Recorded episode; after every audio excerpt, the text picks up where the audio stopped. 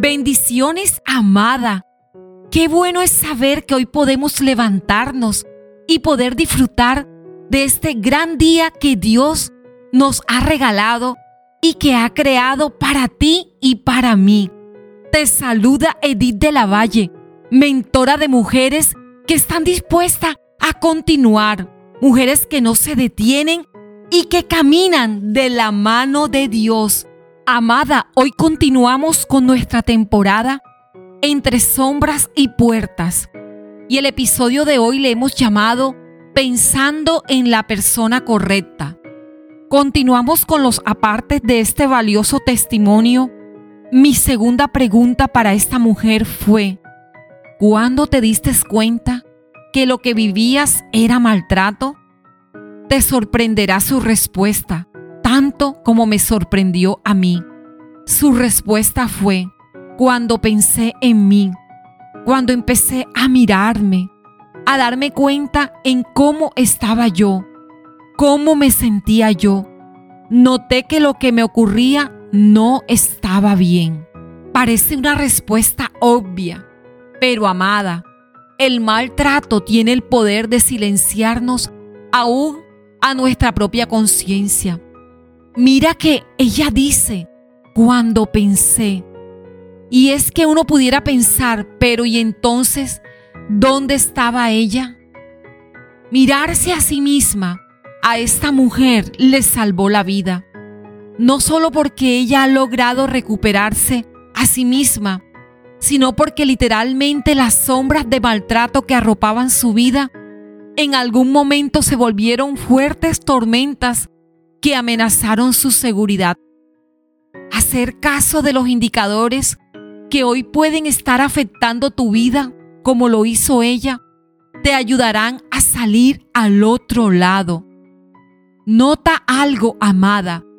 Ella en un instante decidió pensar en sí misma y fue esa estima propia lo que le dio el impulso para dar el primer paso de un largo camino de muchos años de maltrato, golpes, gritos, y amenazas, cuando ella pensó en sí misma y se vio envuelta en sombras que habían robado el brillo de su vida, ella empezó a caminar en dirección de las puertas que le indicaban una salida. Quiero, amada, que prestes especial atención a algo. Esta mujer no cruzó solo una puerta, sino varias. A veces pensamos que la solución a ciertas situaciones requerirá una sola ocasión, una sola oración, una sola visita o una sola terapia. Y no es así, amada. No, no, no, no es así.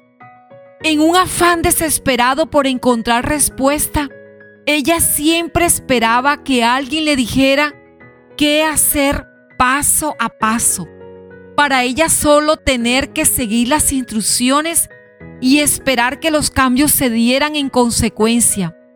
Pero la primera puerta que ella cruzó abrió camino para lo que vendría más adelante.